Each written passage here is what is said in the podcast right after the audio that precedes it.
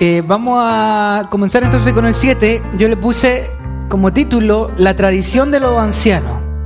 Ustedes saben que la Biblia no trae títulos. Cada editorial le pone el título que considera que se ajusta más. Entonces, ¿por qué puse la palabra tradición de los ancianos? Porque se habla acerca de la tradición de los ancianos. Ahora, pregunto a ustedes que están aquí, ¿qué es una tradición? ¿Ya algo que se hace siempre? ¿Ya? Una costumbre que se va heredando de generación en generación, ¿ok? ¿Ya?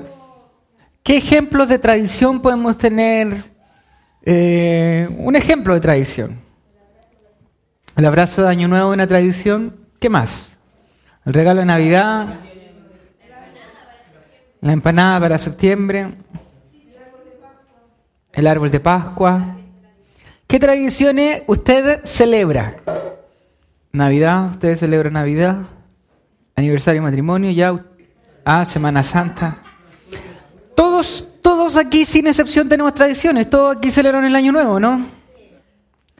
Ahora, como iglesia, ¿tenemos tradiciones? Nombre algunas tradiciones. Ya, dar tres gloria a Dios.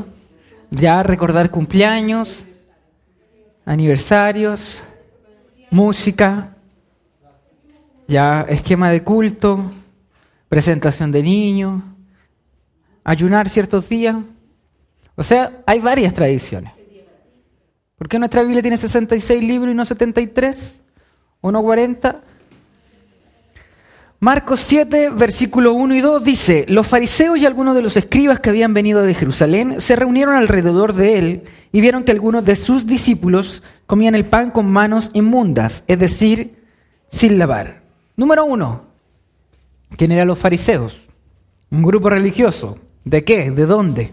Era una facción del judaísmo. Los fariseos, ¿cuál era la gracia que tenían ellos? Que eran cercanos al pueblo.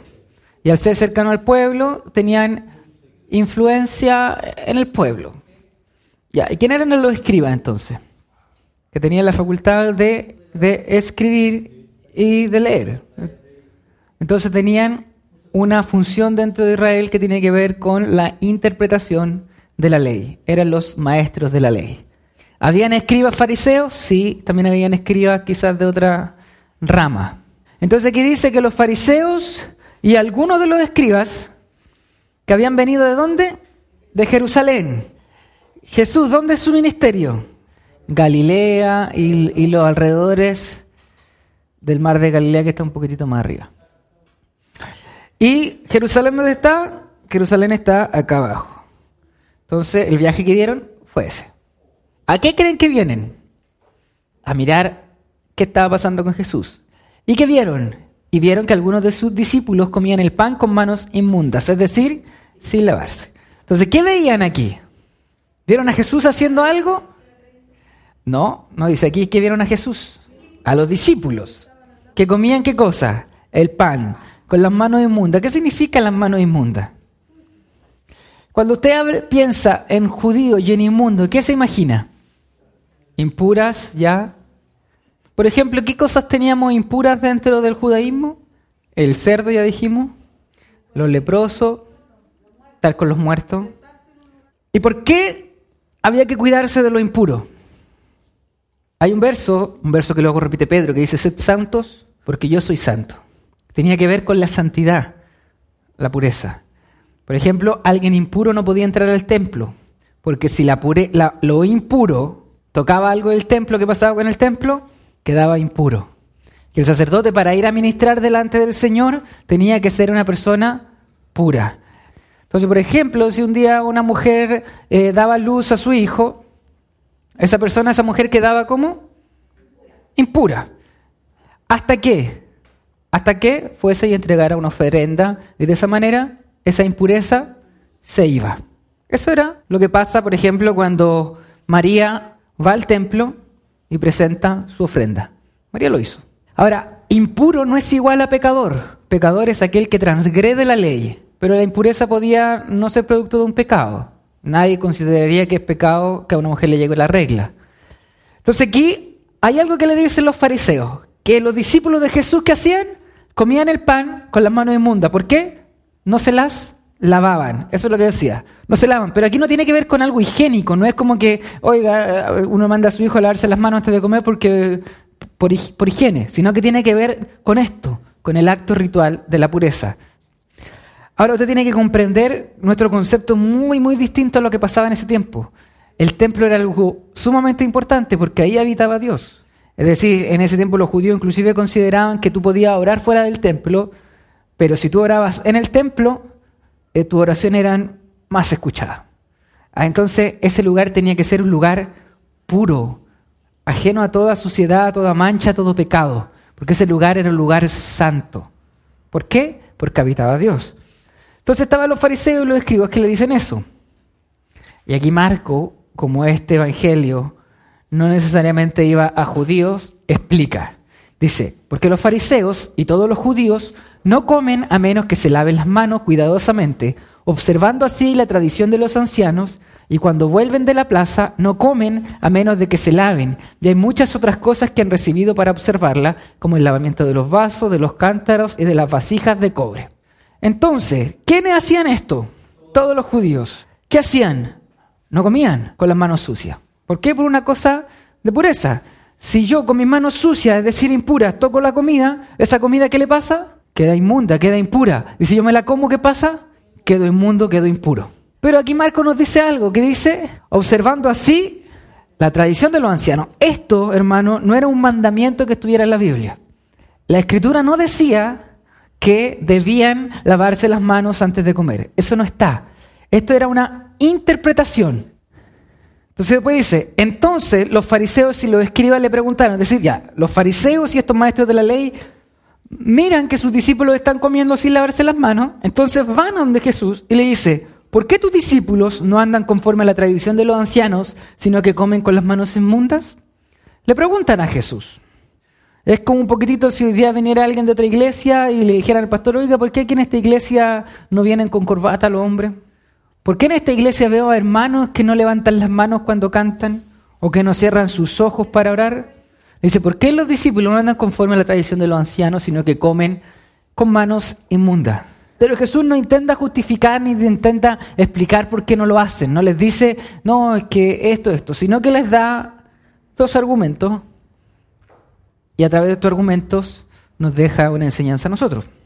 El argumento número uno dice, bien profetizó Isaías de vosotros, hipócritas, como está escrito, este pueblo con labios me honra, pero su corazón está muy lejos de mí, mas en vano me rinden culto, enseñando como doctrinas preceptos de hombre. Y después dice, dejando el mandamiento de Dios, os aferráis a la tradición de los hombres.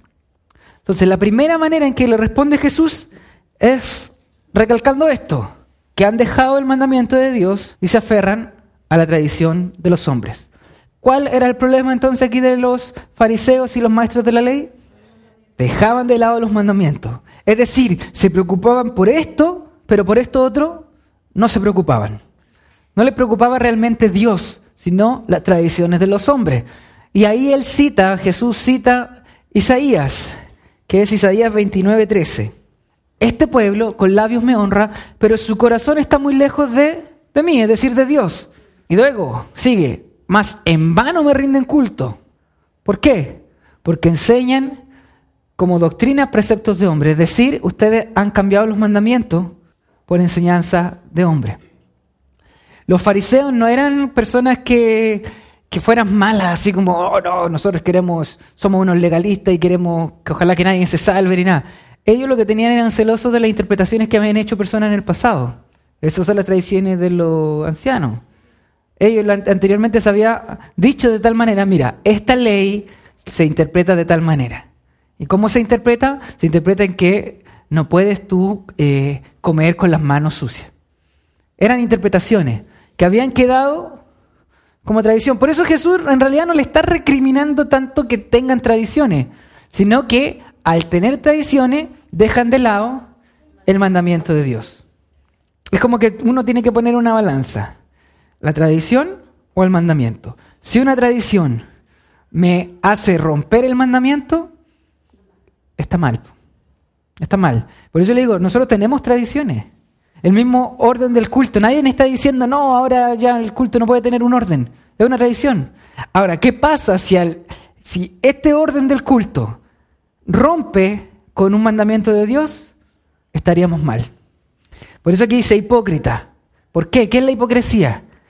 Es actuar de una manera y pensar de otra manera, o pensar de otra manera y actuar de otra manera. Por eso le está diciendo hipócrita, porque ustedes son maestros de la ley y ustedes le enseñan los mandamientos aquí al pueblo, pero ustedes no los cumplen. Ustedes no lo están haciendo. Es por eso que ustedes son hipócritas, porque prefieren cuidar las tradiciones, porque las tradiciones tienen que ver en gran medida con la apariencia, pero los internos no se preocupan. ¿Ya? Y por eso que le ponía tradiciones. Por ejemplo, celebrar la Navidad es una tradición. En ninguna parte de la Biblia se nos manda a nosotros celebrar la Navidad. Ahora, ¿estoy haciendo mal al celebrarla? No. ¿Es pecado no hacerlo, no celebrarlo? Tampoco. ¿Por qué? Porque no hay un mandato estipulado a hacerlo. Es como lo que yo les decía la otra vez del ayuno, que en la Biblia no hay un mandamiento a ayunar. ¿Es malo ayunar? No. ¿Es malo no ayunar? Tampoco. Por eso es que lo importante es hacerlo con su conciencia y su corazón. No porque, ah, voy a ayunar para que el hermano Mario me vea que yo estoy ayunando, que soy más espiritual que el hermano Enrique que no ayuna. Segundo argumento. Dice, también les decía, astutamente violas el mandamiento de Dios para guardar vuestra tradición. Y aquí otra vez confronta la tradición y el mandamiento de Dios. Porque Moisés dijo, honra a tu padre y a tu madre. Eso es uno de los diez mandamientos, ¿cierto? Pero ese mandamiento además se extiende un poco más luego en eh, Levítico. Dice, el que hable mal de su padre o de su madre, que muera. O sea, que honrar a su padre era algo sumamente importante. Dice, pero vosotros, es decir, ustedes, escribas y fariseos, dicen, si un hombre dice al padre o a la madre, cualquier cosa mía con que pudiera beneficiarte es corbán, entre comillas, aquí de nuevo Marco lo explica, es decir, ofrenda a Dios, ya no le dejáis hacer nada en favor de su padre o de su madre. Aquí lo explico. Había una tradición donde yo ciertas pertenencias mías o dinero mío podía entregarlo a Dios. Por ejemplo, todo lo que tengo yo reunido en el banco, eso es destinado a Dios. Corbán, una ofrenda a Dios, esa es la palabra, corbán. Entonces, si mi mamá necesitaba dinero, yo tenía plata, ¿tengo plata o no tengo? Si la tengo en el banco. Pero yo le decía, no te puedo ayudar, porque es para Dios, es corbán. Entonces, ¿qué, qué le está diciendo a Jesús? Que por su tradición están anulando un mandamiento, honrar al padre y a la madre. Y entre ese honrar al padre y a la madre tenía que ver el sustento económico. Entonces yo estaba poniendo la tradición por sobre el mandamiento de Dios. Entonces, ¿cuál era el argumento de Cristo en esta sección? ¿Por qué entonces los discípulos, entre comillas, podían comer con las manos sucias? Porque no era mandamiento de Dios. Porque no era mandamiento de Dios. Entonces Jesús y sus discípulos estaban pecando al hacer esto? No, porque no era un mandamiento, de parte de Dios. Entonces, ¿qué hacían ellos cuando ponían la tradición por sobre el mandamiento? Dice Jesús, invalidando así la palabra de Dios por vuestra tradición, la cual habéis transmitido y hacéis muchas cosas semejantes a esta. Ahora, hermano, yo quiero reivindicar un poco la figura del fariseo. Su intención era incorrecta. Lo que pasa es que su fuente de autoridad no era la correcta. Pero yo, sinceramente, ellos querían mantener, mantenerse puro ellos mantener puro el templo, los escribas lo mismo. Por eso era algo que no solo hacían los fariseos, sino que Marco nos dice que lo hacían los fariseos y todos los judíos. Y no estamos ajenos a eso el día de hoy. No estamos ajenos. Nosotros podemos hacer cosas con muy buenas intenciones, pero que vayan en contra de la palabra de Dios. Dice, y llamando de nuevo a la multitud les decía, escuchadme todos y entended, no hay nada fuera del hombre que al entrar en él pueda contaminarlo, sino que lo que sale de adentro del hombre es lo que contamina al hombre. Si alguno tiene oídos para oír, que oiga. ¿Qué significa esto? Vamos por parte. Porque cuando dejó a la multitud y entró en la casa, sus discípulos le preguntaron acerca de la parábola y les dijo, ¿también vosotros sois tan falta de entendimiento? O sea, eso mismo nos dice a nosotros Jesús. Pero Jesús, a diferencia de otras personas, quizás que le hubiesen dicho no le explico nada, Jesús le dice, ¿no comprendéis que todo lo que de afuera entra al hombre no le puede contaminar porque no entra en su corazón, sino en el estómago y se elimina? ¿Qué está haciendo aquí Jesús? ¿Qué está hablando? ¿Qué es lo que entra en el estómago? La bebida, la comida. Entonces, ¿qué es lo que está diciendo aquí Jesús? Porque aquí lo que está diciendo es algo radical.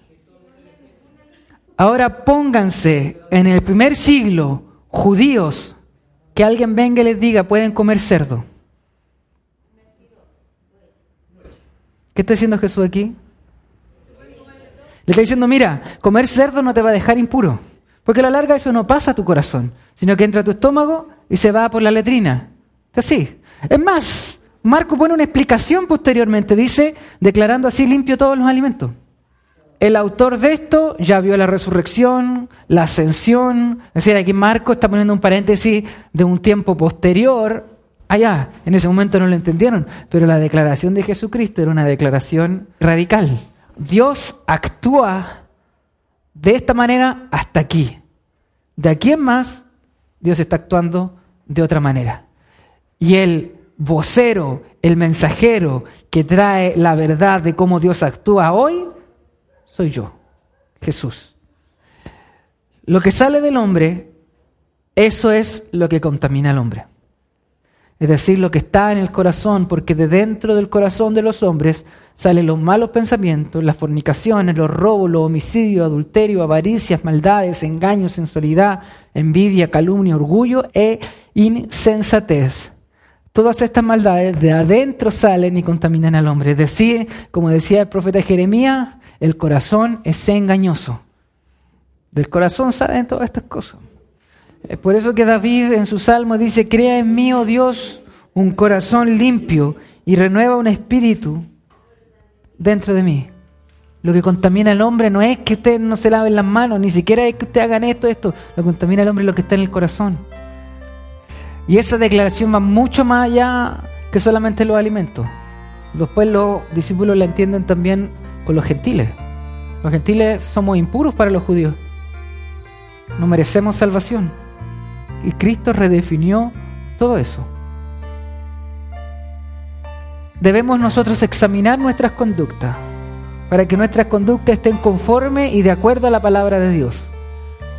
Porque si bien todos nosotros aquí tenemos tradiciones, que estas tradiciones no sean contrarias a la palabra de Dios, sino que podamos someter toda nuestra manera de ser, toda nuestra manera de pensar y toda nuestra manera de definir lo que somos, lo que pensamos y lo que hacemos a la palabra de Dios.